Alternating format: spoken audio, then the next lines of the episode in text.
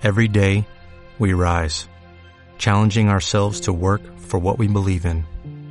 At U.S. Border Patrol, protecting our borders is more than a job, it's a calling.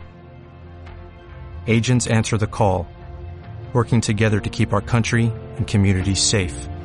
If you're ready for a new mission, join U.S. Border Patrol and go beyond.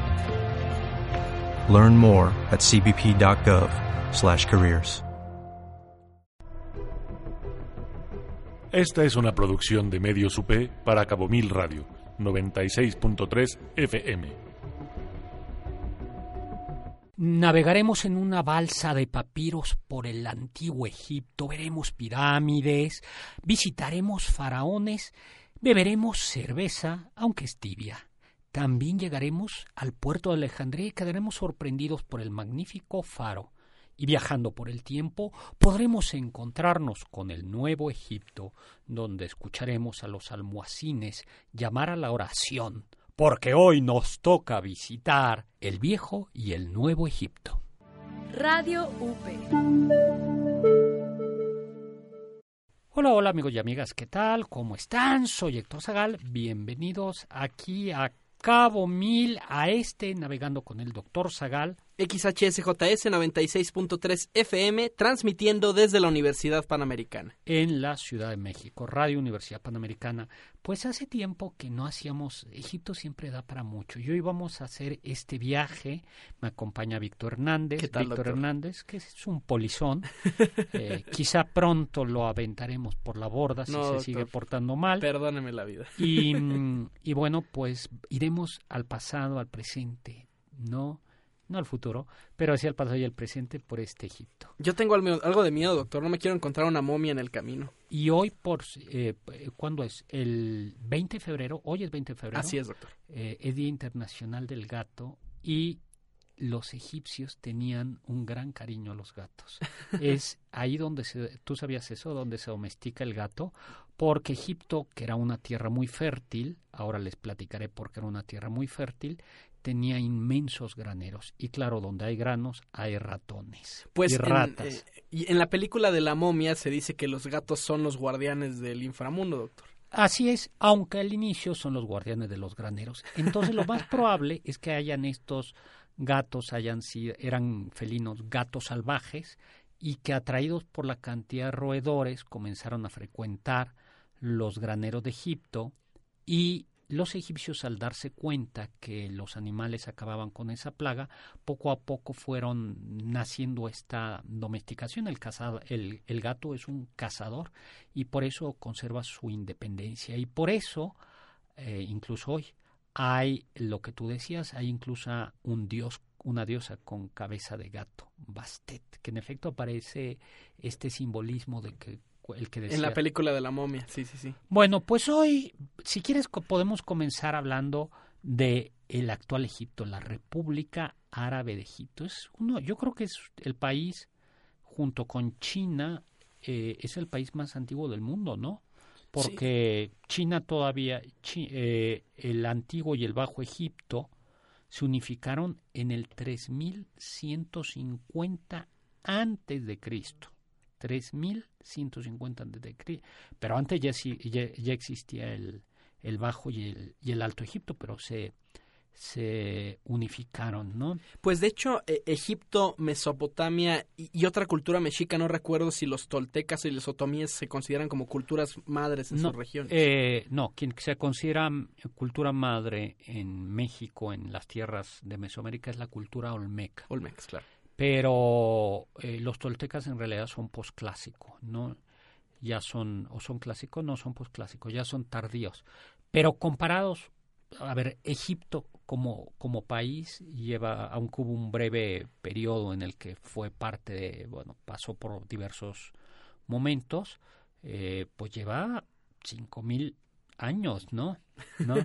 ¿Cuál es el idioma que se habla en Egipto actualmente? Eh, árabe, doctor. Eh, aunque es un árabe egipcio. Un amigo nuestro que conocemos, Piu, eh, dice que es muy difícil de entender. Él, él que habla árabe o lee árabe clásico, Sí, pues hay muchos acentos y entonaciones. De hecho, mucha gente se queja de que aprende árabe, pero ese árabe no le sirve hablar en todos lados, ¿no? En Siria se pronuncia distinto, en Egipto se pronuncia distinto y entonces hay... es un poco como los acentos aquí en, Latinoamérica. Así es. Te cuento un poco, si quieres, la cómo fue. Entonces, el Alto y el Bajo Egipto se unifican. Luego hay un periodo en el que están gobernados por los Ptolomeos. Luego son conquistados por los romanos. Cleopatra es la última Ptolomeo, la última faraona de Egipto. Después vino un pequeño periodo con el Egipto bizantino, que es el de Hipatia, todo esto. Luego los árabes conquistan Egipto y luego hay una serie de, de momentos.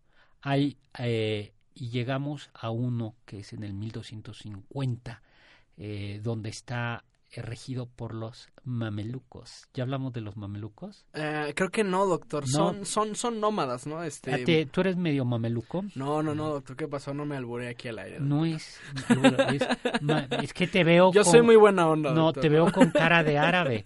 Los mamelucos, eh, el, Egipto, la guardia mameluca de, Egipcio, de Egipto, eran, eran unos grandes eh, guerreros y que utilizaban una ropa holgada, de donde viene la expresión los mamelucos. O, sea, tiene que ver con la ropa de los bebés, ese que es como un overolcito. Exactamente, ese como overolcito está vagamente inspirado en cómo se vestían los guerreros mamelucos del Egipto mameluco.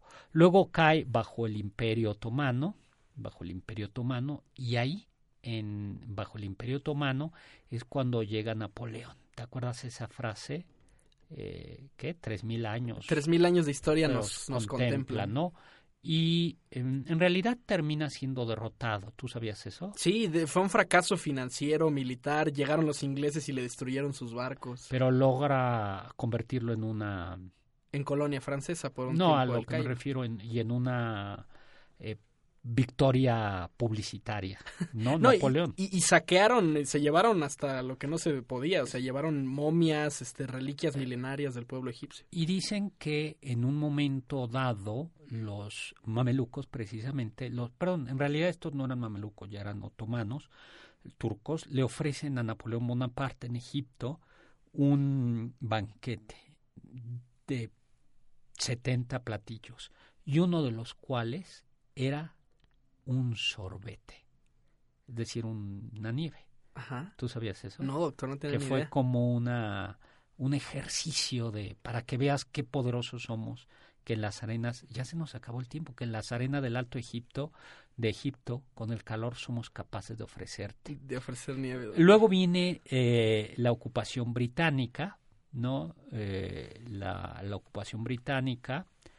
Luego viene un periodo como de protectorado y finalmente una independencia. Y, llegamos hasta la revolución egipcia del 2011, ¿no? Eh, su superficie es como un millón, un millón de kilómetros cuadrados, no es como una mitad de México y un plusito más, ¿no? Pero mucho es territorio que no se puede habitar precisamente por el desierto. Pero ya platicaremos de eso. Egipto, ¿dónde el Nilo? Recuerden, estamos en Cabo Mil, XHSJS 96.3 FM. Nos escuchamos en un momento. Nosotros somos Media Lab de la Universidad Panamericana. Hola, hola amigos y amigas, ¿qué tal? Soy Héctor Zagal. Para ustedes en Baja California Sur, Cabo San Lucas, Los Cabos, San José del Cabo, ese maravilloso estado eh, transmitiendo desde la oh, Ciudad de México, siempre contaminada. Así es, estamos aquí en Cabo Mil, XHSJS 96.3 FM. Desde Radio Universidad Panamericana. Pues te decía que Heródoto, el historiador griego, decía Egipto, donde el Nilo. ¿Y sabes por qué? Eh, no, doctor. Bueno, porque este Egipto que, como bien decías tú, es em, semidesértico o desértico en muy buena parte, ¿cómo es posible que haya sido el granero de Roma y el granero del Mediterráneo? Porque el Nilo, ese inmenso y caudaloso río, un, yo no sé si es el río más largo del mundo, pero debe estar en el primero o en el segundo más largo del mundo, eh, en la época, mm, en una determinada época, crece cuando llega la primavera, eh, em, crece el, y trae y hay una inundación. Pero esa inmensa, esa inundación que podría ser desastrosa, trae eh, tierra, eh, trae el limo, esa tierra negra, fértil, llena de manera orgánica, de de materia orgánica que viene desde el corazón de África.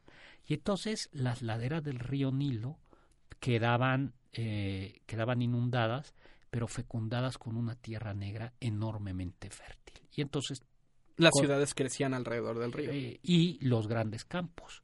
Y precisamente por eso había mucho, eh, mucho trigo, mucha cebada, y de ahí que ellos hayan inventado seguramente la cerveza. Pero vamos a algunos datos cortos, ¿te parece? Sí, doctor. Eh, parece que no hay semáforos. ¿Tú has ido a Egipto? No, doctor, no, yo no conozco. Yo, yo no soy fifí como usted, que, que se puede viajar muy lejos a cada rato. Pero dicen que al menos en el Cairo es verdaderamente caótico, ¿no?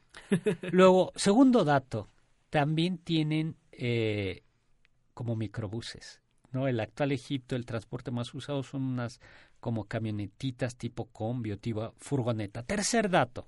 Eh, bueno, los generalmente los los, los varones eh, tienen una mancha oscura en la frente debido a que es un país en el que el Islam eh, se popularizó mucho por la conquista árabe. Eh, usted sabe, doctor, que se reza cinco veces al día en el Islam y precisamente por estar arrodillados y poner la frente en el piso, poco a poco han adquirido esa frente un poco negruzca. Cuarto dato. Eh, es de mala educación señalar a las personas de forma indirecta, ¿no? De forma directa. Se tiene, se tiene que dar la mano de, derecha, doctor. Si usted da la mano izquierda es considerado como un insulto. ¿Ah, sí? Así es, doctor. O sea, derecha. Pues esa es la que damos todos, ¿no? Eh, bueno, la verdad no, no, entiendo por qué, pero, pero usar la mano izquierda es un signo de mala educación. Ya. Aunque hay lugares en África donde esto no aplica. Eh, por ejemplo, el general George Patton en sus campañas en África llegó a una tribu que lo saludaba con la mano izquierda y lo que le dijo el jefe guerrero fue, es que si yo te saludo con la mano derecha todavía tengo el escudo puesto. En cambio, si te doy la izquierda, eh, me quedo completamente desprotegido para que veas la confianza. Qué bonito, eso es una bonita... Y bueno, no solo es de mala educación señalar a las personas directas y saludarlas con la izquierda, sino como en otros países las personas, incluso los varones, se pueden saludar con dos besos. Y algo muy curioso es que en algunos países árabes, incluido Egipto, los hombres, los varones pueden ir agarrados de las manos. Y no se considera. Y no es ningún signo de. Eh, o sea, no indica nada, ¿no? Luego, cinco beben café y juegan, eh, como todos, y juegan una especie de vagamon, ¿no? Sí, creo que se llama taula. Algo así, yo no lo, lo, he jugado, ¿no? Y, es muy, muy popular, pero eh, las mujeres no lo pueden jugar. No, ¿qué pasó, doctor? Pues no, porque lo consideran una falta. Eh, nosotros, como lo dijimos a Egipto, a la capital de Egipto, el Cairo, pero ellas... Al Cajira, doctor. Séptimo dato, ¿no?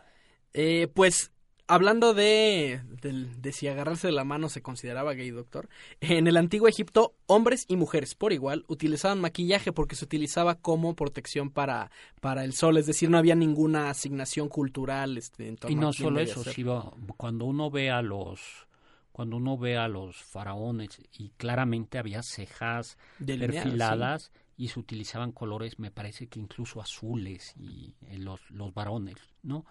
Luego, eh, los niños en el antiguo Egipto no usaban ropa, prácticamente no usaban ropa, sino hasta la adolescencia, por el calor tan terrible que hacía, ¿no? Eh, y luego ya cuando se hacían adolescentes, los hombres, los varones usaban su faldita y las mujeres vestidos. Un vestido. Alguno de ellos bastante transparentoso, como hemos podido ver. Pues en, Los Cabos hace mucho calor, doctor. A lo mejor ya había que implementar esa política de andar ahí. Oye, sin no, te, eh, escuchen, amigos y amigas, con quién estamos tratando. Pues es que hace mucho calor, doctor. No, te vamos a bajar. En, en la, siguiente, la, siguiente parada. Parada te quedas allí en una isla desierta. No, perdón, doctor. Luego, nueve, eh, ¿cómo creían los egipcios antiguos que era la Tierra? Eh, pues creían que era eh, plana eh, y, circular y pensaban que el río Nilo estaba en el centro de la Tierra, doctor. Un décimo dato. La primera, la, la gran, la primera pirámide eh, fue la pirámide de Yoser, espero estarlo pronunciando bien, eh, y justo tiene tenía este objetivo de alcanzar el cielo, ¿no? Pensemos que las pirámides son, son, son tumbas para los grandes faraones o para la gente que podía costearse todo el caro ritual de la momificación y el sarcófago. ¿Usted ya se mandó a hacer su sarcófago? No, doctor? yo voy a pedir que me quemen. Pues ya está muy próximo a usarlo, doctor. Ya debería viendo, ir viendo Eh, las medidas. seguro, y lástima que ya cerraron las Islas Marías, si no te dejaba ahí. Ya, doctor, la cuarta transformación ya nos Te, alcanza. te voy a dejar, te iba a dejar en el en la próxima parada en las Islas Marías. Eh, luego eh, hay otra pirámide, la de Saqqara o Saqqara, que fue construida por Imhotep. ¿Te acuerdas que en la En la película de la momia. Imhotep. Imhotep. Pues sí, sí existió Imhotep, ¿no? Con 60 metros de altura era la construcción más grandiosa, más alta que habían eh, acometido los egipcios. Y luego ya fue superada por las pirámides de Giza, Keops, Kefren y Miquerinos, ¿no? Que son las tres grandes pirámides, ¿no? Eh, y la idea era eh, la, la pirámide de Saqqara o de Djoser es una pirámide con peldaños.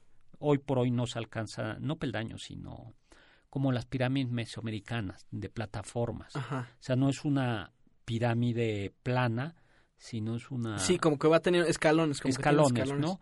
Y la idea era que una vez enterrado ahí el faraón, eh, el señor Yoser va ascendiendo por los eh, peldaños hasta encontrarse con el dios Ra, ¿no? Sin tener que es como una transilla, sin tener que comparecer ante el tribunal de Osiris, que era el que El que juzgaba, doctor. a los vivos y a los muertos. Y te acuerdas que ponía cómo era Eh, ponía tu corazón en una balanza y en, la, y en el otro lado de la balanza había la pluma de un ave. Y entonces, si, si habías eh, hecho obras buenas lo suficiente, se iba a inclinar un poquito tu corazón más que, que, que la pluma. Y si no lograbas que tu corazón pesara más que la pluma, no podías entrar al cielo, doctor. Chas. Eso, eh, eso, apare- eh, eso no está, está. ¿Te acuerdas del Hay una película. los eh, dioses de Egipto? Ah, Pero no lo, no lo retrata. Justo eso no. ajá, es la no- parte bonita. No, eso, eso lo que des- eh, esa parte en los dioses de, Egip- de Egipto, lo que decía era que más bien tenían que dar dinero los egipcios para entrar al cielo. Ah, pues usted sí podrá entrar, doctor. Se va con su tarjeta de crédito y ya con eso la libra. al cielo egipcio. Oiga, Ra, que es el dios del sol y que es. navega en su barca. y tiene, tiene cabeza de, de ave. Y hablando de películas, eh, en la película de la momia ah, nos muestran el libro de los muertos como si fuera un manual de invocación de momias, pero la realidad es que el libro de los muertos era un compendio de manuales sobre cómo eran los rituales funerarios, lo que tenía que hacer el muerto, los dioses el- con los que se iba a encontrar para que llegara a buen destino. Chas. Existe el libro de los muertos, en efecto, Sí. y tiene partes muy bellas. Oye, y otro punto es que, eh, como otro datillo, es que los se ha demostrado, los arqueólogos, que la mayoría de los constructores de las pirámides no eran esclavos, sino eran hombres libres, varones libres contratados por el faraón. ¿Tú sabes qué les pagaba, qué era lo que desayunaban? Cerveza, doctor. Exactamente, Qué ahora rico. platicamos de esto ya. Y finalmente, eh, el gran dato, ¿no? La conservación. ¿Por qué era tan importante conservar el cuerpo? Eh, porque el, el, el difunto necesita, o sea, como que en su viaje en el más allá de alguna manera depende de su cuerpo. Si el cuerpo no está bien cuidado, no tiene manera de acceder al cielo egipcio. Y había, primero se comienza a momificar de una manera muy sencilla, en la arena. Y luego ya viene todo este proceso que era muy complicado de embalsamamiento, donde una parte muy importante era sacar el cerebro por la nariz. Guácala, doctor. y se colocaba en una vasija. Lo Ay, único no. y se vaciaba todo. Lo único que quedaba era el corazón, porque los egipcios consideraron que el corazón el hogar, era el hogar del alma. Pues nos tenemos que ir si no nos pueden escuchar en vivo. Eh, nos pueden escuchar en, en el podcast en la página de Cabo Mil, que también compartimos en nuestro Facebook, Navegando con el doctor Zagal. Regresamos. Medios UP en redes sociales. Escúchanos en Spotify como Medios UP. Hola, hola, estamos de regreso. Soy Héctor Zagal, aquí navegando con el doctor Zagal. Eh, ahora estamos navegando por el Nilo y estamos transmitiendo para ustedes, amigos de Los Cabos en Baja California Sur, desde Radio Universidad Panamericana. Así es, doctor. Estamos desde la frecuencia de Cabo 1000, XHSJS 96.3 FM. ¿Y por qué no hablamos ahora sí de la parte FIFI, doctor? Del proceso ¿De la No, de, de, la, de la momificación, doctor. Sí. Bueno, entonces la creencia era que había que conservar el cuerpo, ¿no? Entonces, eh, una parte era, lo primero que se hacía era quitar las vísceras, ¿no? Los, los órganos internos. Eh, eh, y se iban poniendo en unos vasos canopiales, o creo que se llamaban así, en unos vasos. En la Ciudad de México, si ustedes tienen oportunidad de venir alguna vez, visiten el Museo Nacional de las Culturas. Y ahí hay la reproducción de una tumba egipcia, y hay, eh, muy bonita, hay una reproducción de varios, eh, ¿cómo se dice?, de varias piezas egipcias y momias y sarcófagos. Entonces, cada uno de estos órganos estaba en un vaso tutelado por un dios. Una vez que se sacaba eso, incluyendo el cerebro, se ponía en una sustancia hecha base fundamentalmente de sosa, una sustancia base, ¿sabías eso? Eh, y, se, y, además se, se, envolvían en venas de lino. Sí, pero primero se, se dejaba en la momificación, se lo que estoy diciendo se, se dejaba remojando. Doctor. Sí, tal cual. Eh, y que el sentido era secar, ¿no? Uh -huh. Era se tenía todo esto además iba acompañado de oraciones, ¿no? Que, que además, eh, hablando de esto de secar, es como la idea de preservar la car de carne cuando le ponemos sal, doctor, que cuando no existían los refrigeradores, así se preservaba. Pues, eh, pues hay que decir que esa es la, eh, lo acabas de decir de una manera este, muy importante muy clásica, muy muy típica, ¿no? Eh, ¿Cómo lo dijiste? Que eh, lo de, pues es básicamente marinar la carne, doctor. O sea, es echar la carne en sal para que para deshidratarla sí. un poquito y que aguante más. Y luego venía ya el proceso propiamente, eh, ya venía otro proceso en el que se untaba lo que quedaba con resinas de coníferas, aceites aromáticos, ungüentos, incluso cera, cera de abeja, y finalmente se envolvía, ah bueno, y se rellenaba el cuerpo. Se rellenaba de canela, de mirra. A veces también joyas de, bueno, creo que al, algunas adentro del cuerpo y otras alrededor, y es una de las razones por las que había tantos saqueadores de tumbas, porque pues, los cuerpos claro. eran una lana. Y además alrededor de él. No, ya me acordé cómo se llaman los vasos donde se guardaban los órganos después de lavarse con vino de palma, cánopos, ¿no? Bueno, y una vez, y entonces ya se envolvía con cinta de lino y listo, ¿no? Pues el, el proceso duraba semanas, doctor. 70, más o menos 70 días. Y ya el proceso de enterramiento era muy impresionante. Se contrataban plañideras, mujeres que lloraban, iba la familia, eh, los sacerdotes, eh, y eh, había nuevamente algunos conjuros finales para que, eh, y se tocaban y se tocaban diversas partes del, del, cuerpo para hacer revivir los sentidos. Se disponían tumbas, lo que tú acabas de decir, y para que las usara. Por eso, mm, en realidad, eh, una, creo que es la única tumba que nos llegó sin saquear, es la de Ah, Tutankamón, doctor. ¿no? Solo como último dato, o sea, el, el, proceso era muy caro, o sea, no solo había que pagarle a quienes momificaban el cuerpo, sino que había que pagarle a los artistas que diseñaban el, el sarcófago. Y entonces, este, pues entre más fifi era, demostraba más estatus. Y por eso los más pobres, pues tenían que ser en el su único proceso de momificación en enterrarlos en la arena,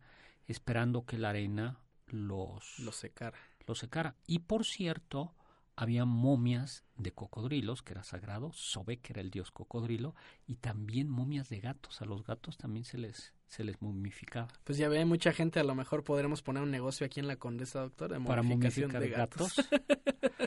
pues en la Condesa de la Ciudad de México, Aquí, ¿no? sí, en la zona fifí de la ciudad. ¿no? No, es la zona hipster de la Ciudad de México. ¿Y cómo es hoy la comida en Egipto? Hoy por hoy es un país musulmán, es un país mediterráneo y musulmán. Eh, pero el hecho de que sea es árabe, que no es lo mismo que musulmán, mediterráneo y es además eh, es musulmán, árabe y mediterráneo.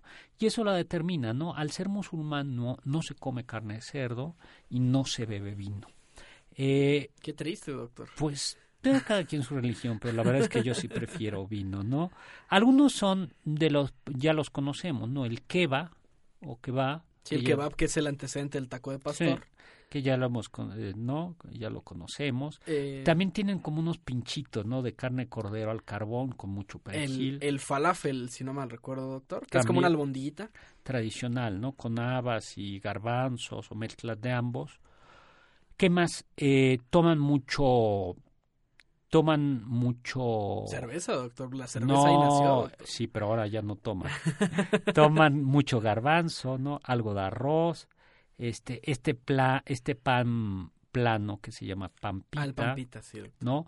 Y al parecer, ese pampita que de Medio Oriente eh, lo llevan los egipcios, los judíos a los judíos a España y de España, dicen algunos, algunos judíos eh, sefaraditas que practicaban a escondidas el judaísmo, cuando llegan a la Nueva España, traen esta costumbre. Bueno, según Y yo... ese es el origen de, de- la tortilla. eh, ¿De harina, doctor? Sí. No, pero si, si entendí bien, creo que también la, la, la oblea, la que se consagra en misa, también es, es como un derivado de estos panes eh, Sí. planos que se comían en Bueno, Oriente. este es muy claro porque en el, el caso de la oblea es un pan ácimo. Hay que recordemos que cuando los judíos son eh, huyen de Egipto eh, en la Pascua y el ángel de la muerte pasa exterminando a los primogénitos de los egipcios, que es la última plaga, eh, los Yahvé, Dios le ordena a los, a los judíos celebrar una ceremonia, que es el... Y parte de eso es que como llevan pan, pero no le dio tiempo que fermentara el pan, por eso comen panásimo, porque llevaban prisa para huir. Ahora, que en la historia egipcia no hay ningún registro de esa huida ni de Así las es, calamidades. doctor. Así es, nada, ¿no? Pero bueno, parece que entonces el pan pita, eh, y que es un pan del Medio Oriente, es probable que los judíos y los árabes lo hayan llevado a España y que haya pasado subrepticiamente a lugares donde hubo comunidades eh, criptojudías en la Nueva España, que son justo en el norte del país. Bueno, pues tenemos que irnos a un corte. Radio UP. Hola, hola, estamos de regreso. Soy Héctor Zagal aquí Navegando con el Doctor Zagal para ustedes, amigos de Cabo Mil, Baja California Sur, transmitiendo desde la Ciudad de México. Desde la frecuencia de XHSJS 96.3 FM, aquí en las cabinas de la Universidad Panamericana. Ciudad de México. Y bueno, y ya que estamos hablando, vamos ahora sí a la comida tradicional, digo, a, a la comida por excelencia del antiguo Egipto. La cerveza. doctor. La cerveza, pero no se me hagan ilusiones, amigos de los cabos, no es esa deliciosa cerveza que ustedes disfrutan, fría, con espuma o, o fría, con un calor así y una cerveza transparente. No, la cerveza egipcia, que se discute si fueron los mesopotámicos o fueron ellos, en todo caso, era eh, lo más probable es que cuando, la, cuando algún, mm, ¿cómo se llama? La cebada quizás se les mojó, se dieron cuenta que ah, se fermentaba y les gustó. Entonces, en realidad, la cerveza eh, egipcia era como Muy espesa, ¿no, doctor? muy espesa, no tenía lúpulo. El lúpulo es lo que le da el amargor y que conserva la cerveza. Eso se lo dan los al- algunos monjes europeos, yo creo que por ahí del siglo XI le ponen lúpulo. Eh, no era transparente y además se bebía al tiempo. Bueno, el tiempo en Egipto es a 30, 40 grados, doctor. Así es, ustedes han- ahora, ahora que estamos ya comenzando con el calor en Baja California o ya que vienen, todavía está ahorita fresquito, ¿no? Ya nos contarán. Pero bueno, ustedes imagínense tomarse una cerveza al tiempo, espesa, Y después de haber trabajado 12 horas en la pirámide, doctor. ¿no? Espesa y al tiempo, ¿no? Y por eso eh, decían que una manera típica era incluso de mm, poner el, los, este pan pita, este pan Remojarlo. remojado ahí, ¿no? Eran como gachas, así le decían, ¿no? Como una, como una gomichela, doctor, así, pero con pampita. más o menos y con con este con cerveza con cerveza este cómo se dice Y no tenían clamatito, doctor, para echarle ahí. no después. porque no podían tener clamatito Porque el tomate es de América, doctor. exactamente pero en cambio hay algo que sí es probable que ellos que se que, que viene de Egipto ¿no? Um, ¿qué, qué será, doctor? Bueno, no Egipto, sino de África, pero que eh, haya, que llegó a, a Egipto, el agua de Jamaica. ¿A poco, doctor? Sí, el agua de Jamaica ¿No es de Jamaica? no es de Jamaica, ¿no? El agua de Jamaica, que es una eh, hibiscus es la flor, es africana y, y, eh, seguramente eh, y estaba en Egipto. En Egipto se, se comía, se bebía y de ahí los árabes la se la llevaron a España y de España a México. Pero en realidad en España no gustó, en parte porque la Jamaica no se da ahí. Y, luego algo que todavía se conserva en Egipto es que el- la Jamaica se puede tomar también al tiempo.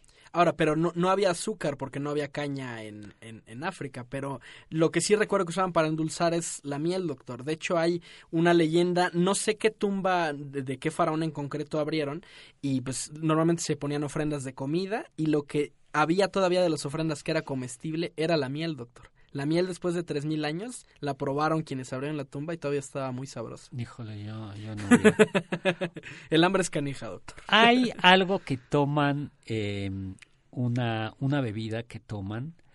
Recordemos que el Islam, uno de sus preceptos es una vez al año hay un mes de ayuno. ¿Tú sabías eso? El ramadán, doctor. el Ramadán.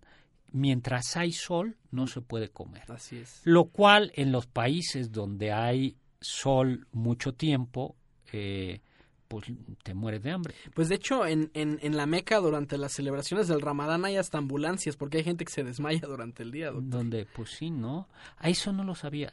Eh, el, el Ramadán, que es más o menos mayo, ¿no? Eh, sí, de, de hecho, a veces hay algunos... Este, Es, luna- es un calendario lunar, es pero es el, el- pero es más o menos comienza hacia el 5 de mayo, ¿no? No, y es una tradición muy bonita porque viene acompañada de muchas otras actividades. Por ejemplo, hay lo que se llama el zakat, que es como el equivalente del diezmo, y es como un, un, un, un tipo de ayuda para los necesitados. Sí, ¿no? ese es otro de los preceptos, en efecto. Ahora, yo lo que iba a contar del Ramadán, si quieres luego otro día dedicamos, nos dedicamos a hablar del Islam, Del ¿te Islam, parece? Lo que iba a comentar del Ramadán era que hay una bebida en Egipto que se hace con higo, uvas pasas y dátiles. Ay, qué rico. Pues, pues es que tienes que tener como fuerza, ¿no? ¿No? No, Bueno. pues yo nada más aquí un, un Red Bull, un cafecito y aquí a, a- Pues es que usted me negrea mucho, doctor. La- lo Pues, tengo que decir al aire, la verdad. La, la vida es dura, pero sí, ¿quién te manda a subirte polizón? No, perdón, doctor. Eh, ¿y, esta bebida es alcohólica o es nada más? no, no este, es alcohólica. ah, no, pues, no, ¿cuál no, es el chiste, doctor? No, si está, es primero es penitencia, y además no toman alcohol, ¿no? Luego, ¿qué más? Bueno, como en todos los países árabes toman el café turco, le pueden poner azúcar, ¿no? Mucha azúcar, eh, o muy, mu- pero casi todos le ponen mucha, mucha, mucha azúcar, Ay, ¿no? ¿Y cómo es el Cairo? Es una ciudad relativamente moderna, ¿no? Eh, sí, es una ciudad que ha sufrido muchas transformaciones y de hecho, después de la, prima, de la primavera árabe, mucha gente se ha quejado de que está un poco descuidado. Como hubo cambio de gobierno, incluso el propio Museo del Cairo, hay gente que se ha quejado de que le hace falta ahí una manita de gato. Ah, pues yo no lo sé, ¿no? No lo... ¿Usted no ha visitado Egipto, doctor, en sus No, viajes fifi? No, en, en mis viajes fifi. La gente va a creer que yo, este... Si vieran su estado de cuenta, doctor, dirían, órale. ¿Y sí, tú doctor, cómo has sí, visto mi estado de cuenta? No, no, no, yo O intuyo sea- por las ropas que trae, doctor. O sea, tú eres un... ¿Cómo se dice? ¿Hacker? No, no, para nada, doctor, pero ya vi el sarcófago que se mandó a hacer y sí está muy fifi. El canal... Eh, vamos, eh, ahora vayamos al canal de Suez, ¿no? Ah, El canal de Suez, eh, que fue construido de 1851 a 1880 y qué, 89, ¿no? ujú. eh, eh, no, perdón, 59-69, ¿no? Eh, tiene 193 kilómetros de largo, ¿no? Una anchura de 300 metros y que es muy importante porque acorta enormemente el camino entre entre el mar Mediterráneo y el Golfo Pérsico. y eso permite, ahora es clave para el petróleo, en lugar de tenerle que darle toda la vuelta a África, y en su momento para los ingleses era muy importante, y para, para los ingleses para conectar con la India y con y con China, ¿no? Pues eh, más de la mitad del petróleo del mundo circula por el canal de Suez, doctor. De hecho, usted recordará que en la década de los 50 hubo una crisis porque el gobierno egipto de Nasser decide cerrar el canal de Suez y los ingleses invaden Egipto para recuperar el control del canal. Eh, es cierto, ¿no? En el cincuenta y tantos, ¿no? Así es, doctor. Eh, que de hecho fue, fue la debacle del, del aquel entonces primer ministro británico porque eh, está retratado en, una de las eh, de las películas sobre la vida de Winston Churchill porque este primer ministro siempre se había sentido a la sombra de Winston, entonces quería su propia guerra, así como Churchill había tenido la gloria de la Segunda Guerra Mundial, pero pues no le había, no le salió, doctor, fue un, fue un escándalo internacional. Y este canal en realidad ya los mismos faraones lo quisieron construir, pero pero no lo no lo pues no lo lograron, ¿no? Ahora eh, las limitaciones eh, de este canal son menos restrictivas que las del de Panamá, porque el de Panamá, tú sabías que hay una diferencia de altura entre el, eh, es decir, que, que, no tienen el mismo nivel el Pacífico y el Atlántico. No, de hecho, de hecho tiene que estar subiendo y bajando sí, en ciertas partes hay, del canal. Sí, hay, sí, no, por un lado porque tienen que subir y por otro lado porque no tienen exactamente la misma eh, el mismo nivel del mar, ¿no? Qué irónico, ¿no? Y, eh, es curioso. Y en cambio en, en el Mediterráneo y el Golfo, el Mar Rojo sí, y que permite el Mar Rojo y ya de ahí ir hacia el Pérsico, ¿no? Y bueno, pues eso es una era muy muy importante, ¿no? Parece que y bueno, fue una empresa francesa en un primer momento, pero luego los ingleses se lo apañaron. Se lo apañaron, ¿no? Luego hay, hay, sí, otro punto importantísimo, el puerto de Alejandría. Así es, y la, la mítica biblioteca sí, de Alejandría. Ahí es donde desemboca en forma de delta. Delta es una, es una letra griega que es como un triangulito, ¿no? Y en el Nilo, ¿no? El, el delta del Nilo. Y bueno, era tan importante este puerto que una de las maravillas del mundo fue el, el faro. el faro de Alejandría que en la mañana, eh, que en la noche, ten, eh, en la mañana creo que era una luz, no un reflector, un espejo, algo así, uh -huh. y en la noche un había esclavos que alimentaban con fuego. Becarios, doctor, es el término como O polizones como tú, ¿no? este y bueno, y Egipto y, y Alejandría, Egipto, eh, como puerto se convirtió en una capital cultural del mundo. Pues nos vamos a un corte. Nosotros somos Media Lab de la Universidad Panamericana. Bueno, pues ya hemos llegado al final de este programa. No me toca sino despedirnos de... Eh, hay una frase, los eh, Heródoto la cuenta y decían los egipcios, usted los griegos son como niños porque preguntan de todo, eh, porque llegaban los griegos y preguntaban y preguntaban. Y bueno, yo creo que ese es el origen de la sabiduría, el preguntar de todo. Yo soy Héctor Zagal, mi Twitter arroba chesagal, Zagal con Z, si no nos pueden escuchar en vivo. Eh, nos pueden escuchar en la página de Cabo Mil, el podcast, que también vamos a compartir en nuestra página de Facebook, Navegando con el Doctor Zagal. Muy bien, y pues yo los dejo, mi Twitter arroba chesagal, Zagal con Z, muchísimas gracias, Víctor Hernández. Aldo González en Muchísimas los controles. gracias, y los dejo con la frase de Immanuel Kant, sapere aude, atrévete a saber. Nosotros somos Radio UP, transmitiendo desde la Universidad Panamericana, Campus México, desde sus estudios en Valencia 102, primer piso, en la colonia Insurgentes Miscuac, Ciudad de México. Radio UP.